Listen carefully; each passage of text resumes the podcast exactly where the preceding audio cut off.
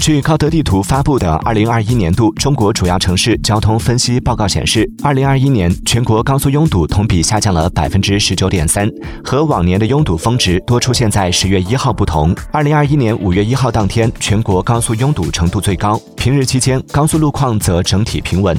据悉，在交通健康榜排名前十的城市中，长三角区域占七席。其中，南通交通健康程度最高，其交通健康指数为百分之七十三点七九。其次是洛阳、常州、台州、唐山、南宁、无锡、苏州、绍兴、宁波。全国五十个主要城市中有二十三个城市高峰平均速度大于均值，其中排名前十的城市分别为南通、苏州、唐山、太原、厦门、石家庄、洛阳、无锡、常州、武汉。前九个城市的高峰平均车速均高于每小时三十公里。